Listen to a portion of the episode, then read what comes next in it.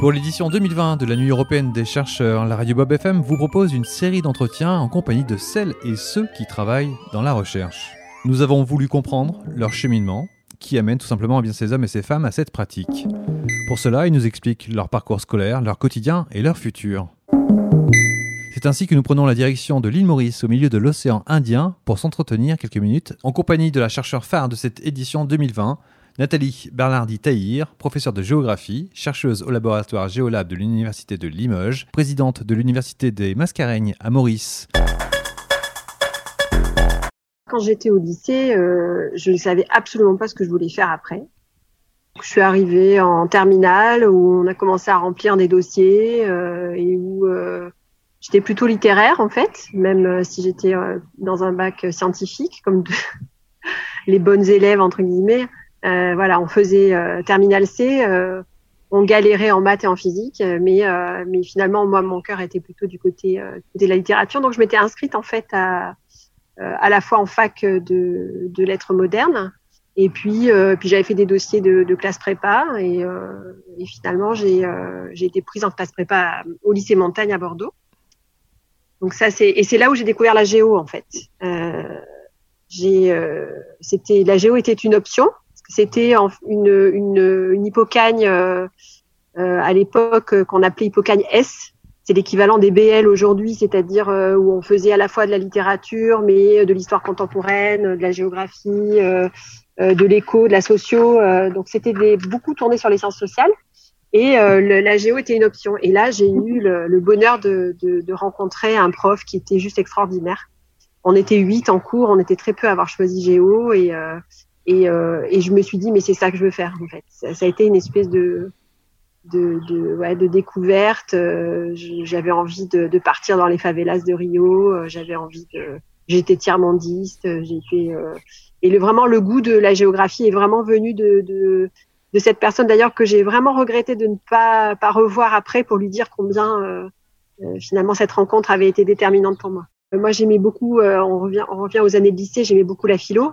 Et, euh, et j'ai trouvé dans la géo euh, quelque chose qui me correspondait mieux, c'est-à-dire qui me permettait, comme la philo, de, de comprendre le monde, de comprendre euh, euh comment les gens vivaient, pourquoi, leur conception de la vie, etc. D'où la géographie humaine. Mais en même temps, j'ai trouvé ça plus concret, plus, plus. Enfin, je, je, je, voyais mieux directement l'intérêt, plus que la philo en fait, de, de travailler, de travailler la géo. Et c'est vrai que ça a coïncidé avec cette rencontre euh, avec ce prof. Après, euh, je pense que j'avais ça certainement en moi et, euh, et, et après j'ai continué, j'ai continué sur cette voie.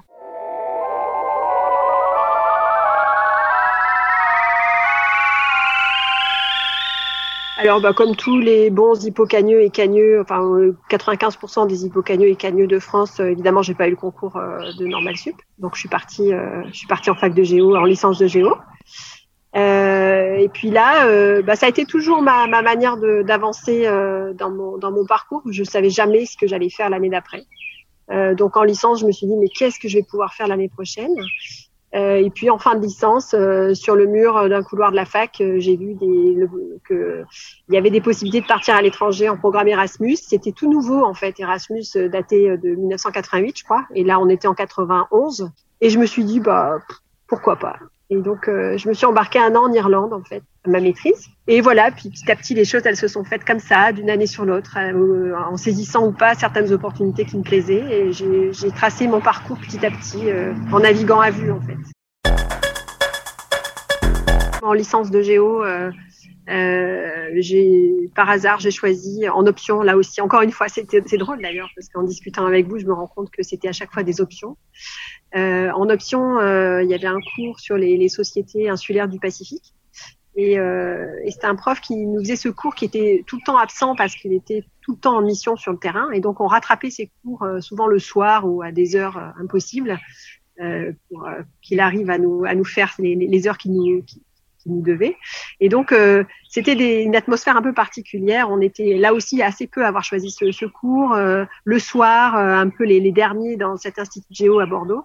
Et il nous faisait voyager sur les dans les histoires de Bougainville, de Cook, du tarot et de l'igname. Enfin, on était, j'étais baignée dans, dans, un monde totalement étranger pour moi.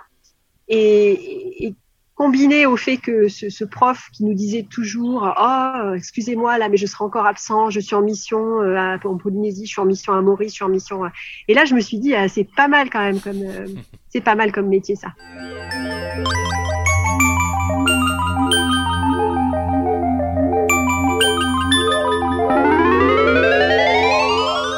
moi ce qui m'intéresse c'est c'est les hommes et les femmes. Euh, et, euh, ce que j'aime dans la géographie, c'est de, de, comprendre le monde et de comprendre comment euh, euh les sociétés euh, très si diverses sur Terre finalement nous proposent des, des, conceptions du monde et des, des, manières de fonctionner différentes.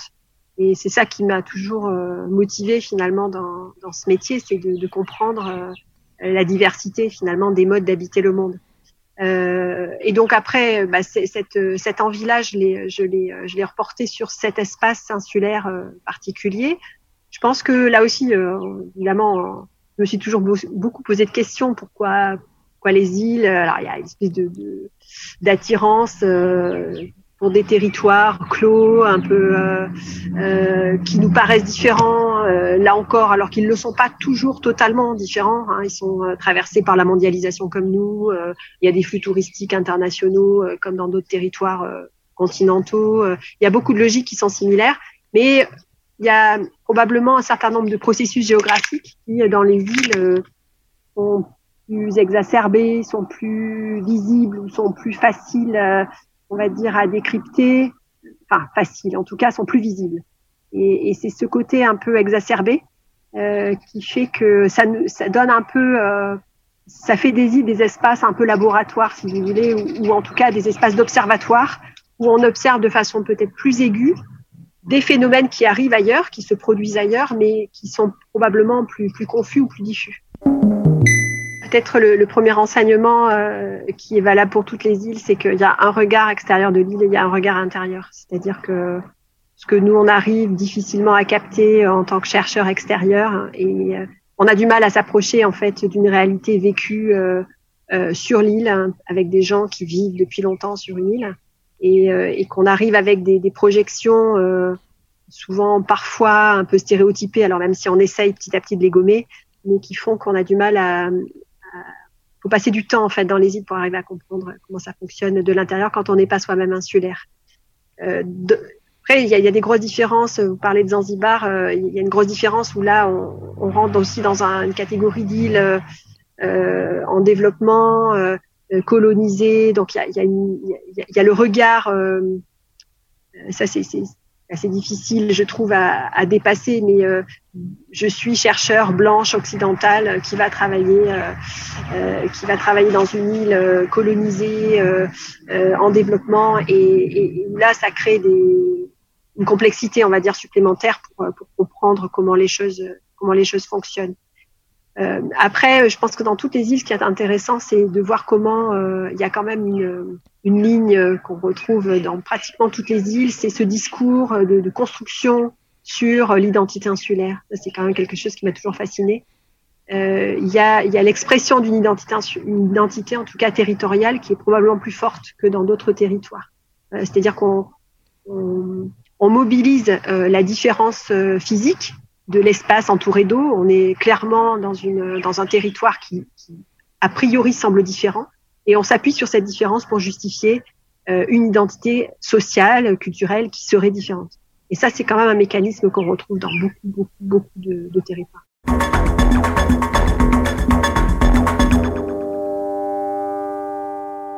Vos travaux de recherche se sont intéressés à des îles telles que Malte, Zanzibar, mais également la Polynésie. Ce qui m'intéressait en Polynésie, c'était de, de, comprendre euh, les, les, les, mobilités euh, des populations, à la fois à l'intérieur de, de, ce vaste archipel, hein, puisque pour info, hein, cet archipel recouvre un espace qui est large comme celui de l'Europe, donc c'est des dimensions qui sont très très vastes. Et il y a eu toujours beaucoup beaucoup de mobilité euh, au sein de, de, cet archipel. Et ce qui m'intéressait, c'était de voir s'il n'y avait pas une évolution, euh, ce qu'on pressent une évolution un peu différente de ces mobilités dans un contexte de crise et dans un contexte euh, euh, de, de, fermeture aussi, de, de, de fin d'une économie euh, liée aux essais nucléaires. Donc il y y a un contexte économique qui a beaucoup changé euh, et qui fait que euh, les mobilités se, semblent se transformer, en tout cas dans les statistiques qu'on a, qu'on a observées, il semble qu'il y ait un, mouvement un peu différent. Donc, je voulais travailler là-dessus et dans le même temps travailler sur euh, euh ces, gens qui, euh, qui sont prêts à tout quitter euh, dans les grandes villes et métropoles du monde pour aller vivre un autre projet de vie dans des territoires, en particulier dans des territoires insulaires. Et on en retrouve un grand nombre justement dans les petites îles polynésiennes. Donc, on a beaucoup travaillé sur les plaisanciers qui sont partis sur les mers du monde et qui ont fait escale à Rayatea ou, ou sur tous ces gens qui circulent en fait, qui ont quitté euh, Paris, qui ont quitté les grandes villes françaises et qu'on retrouve euh, dans une petite roulotte, euh, dans une rôtisserie, dans, dans les petits boulots comme ça en Polynésie, mais pour bénéficier d'une vie, d'un cadre de vie ou d'une relation à la nature différente. Ce processus-là, il, il, est encore évidemment très mineur, mais, mais on l'observe dans tellement de territoires différents et c'est un des axes forts de notre laboratoire Géolab hein, à l'université de Limoges de travailler sur euh, les nouvelles ruralités, sur euh, sur ces personnes qui s'installent, euh, sur ces métropolitains qui s'installent finalement dans des territoires ruraux, que ce soit dans des îles ou dans des territoires ruraux, sur mille vaches ou, ailleurs, ça procède un peu du même mécanisme qui consiste à, privilégier une qualité de vie à finalement une vie trépidante, certes dotée de, disons, d'une position sociale euh, forte, mais qui au final ne convient plus à, un certain nombre de, citadins. Et donc on l'a vu d'ailleurs euh, pendant le Covid, hein, tous ces gens qui ont quitté les villes et qui finalement ont décidé de rester euh, dans les euh, dans, dans, dans, les espaces plus de faible densité ou de ou dans des îles euh, ou dans dans des, dans des espaces ruraux, c'est quand même un, phénomène qu'on tend à observer aujourd'hui de plus en plus au sein des sociétés occidentales. Donc euh, sur la Polynésie, oui, bien sûr, hein, y a, y a, ça tourne. Hein, euh, et c'est vrai que d'une mission sur l'autre, on se rend compte que certaines personnes sont parties, d'autres euh, sont arrivées. Enfin, il y, a, beaucoup de roulements. Mais, c'est quand même un, phénomène sociétal, je, je pense, qui commence à prendre une certaine importance. En introduction, je disais donc que vous étiez à Maurice, sur l'île Maurice, où d'ailleurs on peut entendre pas mal les, oiseaux hein, euh, durant donc cet, entretien. Euh, est-ce que vous pouvez nous expliquer ce qui vous amène sur cette île? Alors Maurice, euh, c'est une autre facette de mon, de mon métier, c'est pas la facette recherche. il se trouve que l'université de Limoges a noué depuis très longtemps un, partenariat étroit avec l'université des Mascarennes, qui est une université publique à Maurice. et que dans une vie pas si lointaine mais antérieure, j'ai été vice-présidente aux relations internationales à Limoges, donc c'est euh, cette appétence, on va dire, pour les euh, pour les relations internationales, pour la coopération internationale, c'est quelque chose qui, qui m'a toujours porté. Et euh, bah, après cette mission, euh, il se trouve que euh, le, il y avait une, une, une, responsabilité à prendre du côté de l'université des Mascarennes, puisque dans le partenariat qui, qui nous lie à, à l'université de Limoges, il y a le directeur ou le président de l'université de Mascarennes doit être quelqu'un de Limoges. Et euh, donc, on m'a proposé euh, de, prendre euh, bah, cette, mission, de, de, présider le conseil d'administration de, l'université des Mascarennes. Donc, c'est en tant que présidente du conseil d'administration que, je viens là régulièrement. A priori, en principe, tous les deux mois. Ça fait trois ans que je, fais ça. Donc, tous les deux mois, je suis ici à Maurice. Et puis, au-delà de, du conseil d'administration, en fait, je participe euh, au déploiement de l'université. Elle est toute jeune, en fait, cette université. Et quand, euh, bah, quand j'ai commencé, il y avait quelques, il y avait des licences, mais il n'y avait pas de master, il n'y avait pas de doctorat, il n'y avait pas de recherche. Et on est en train de, voilà, de, de, de développer, de construire ces différentes étapes, différents, différentes parties qui, qui font qu'une université est une université. Alors c'est intéressant parce que euh, vous connaissez donc très bien l'île Maurice. Euh, pourquoi ne, ne s'être jamais intéressé euh, de par vos recherches? Je connais Maurice dans, mes, dans mes lectures, évidemment, oui. de, dans l'état de l'art sur les, les, recherches dans les îles. Évidemment, il y a eu beaucoup de travaux qui ont été faits à Maurice, mais bizarrement, en fait, j'avais jamais mis les pieds à Maurice avant de, de prendre cette responsabilité. Et, et depuis quelque temps, évidemment, je, je m'interroge en me disant, bah, c'est le moyen aussi, en étant là, de, de développer des, des, travaux de recherche. Alors pour l'instant, je n'avais pas eu le temps parce que tout mon temps ici est complètement accaparé par par la gestion euh, euh, de, de, cette université. Mais il se trouve que très récemment, donc c'est nouveau, euh, je vais être j'ai je vais être associée à un programme sur la, la gestion des risques côtiers euh, à Maurice, qui est porté par le, le BRGM euh, en France et qui, qui a reçu un gros financement de, l'Agence française de développement, l'AFD. et donc à ce titre, bah, je vais enfin pouvoir démarrer des travaux de recherche avec un post-doctorat qui est financé dans ce, dans ce programme sur, sur l'île Maurice.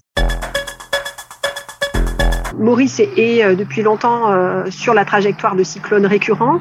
Euh, on est dans une zone cyclonique hein, et qui frappe euh, chaque année, euh, on va dire, la région du sud-ouest de l'océan Indien de façon plus ou moins forte. Pour l'instant, ça fait, c'est vrai que ça fait quelques années qu'il n'y a eu que des tempêtes et pas des, gros cyclones, mais, mais, effectivement, avec le réchauffement climatique, on s'attend à ce qu'il y ait des, des, crises cycloniques beaucoup plus fortes. Et c'est dans ce cadre que le, le, le gouvernement mauricien a demandé une étude beaucoup plus approfondie sur, pour faire une cartographie en fait de, des risques euh, cyclonique et de l'impact que ça pourrait avoir sur les littoraux euh, à Maurice. Et moi, mon rôle là-dedans, en, tant que chercheur en, en sciences sociales, c'est de travailler sur euh, les, vulnérabilités des populations en fonction de leur niveau de vie, de des communautés culturelles aussi, et donc en fonction d'un certain nombre de critères sociaux, économiques et culturels, qui ont évidemment une, exposition au risque qui peut être différente et en tout cas une résilience ou une, une, vulnérabilité qui peut être différente. Donc je vais compléter en fait l'apport plutôt science dure qui va être euh, fait par le BRGM qui eux avec des modélisations vont cartographier euh, et vont faire des, des, des, sortes de zonages en fait, des zones vraiment à risque à Maurice. Et moi je vais travailler justement sur les populations pour affiner cette, ce travail-là.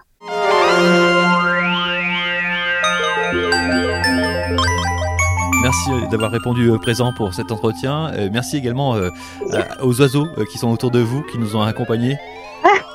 on les a très bien entendus. Voilà, c'était très sympathique d'avoir ce petit air exotique à travers les oreilles. Allez, à bientôt. Au revoir. Ce 27 novembre, retrouvez toutes les informations et les animations à partir de 18h sur unilim.fr et sur bobfm.org.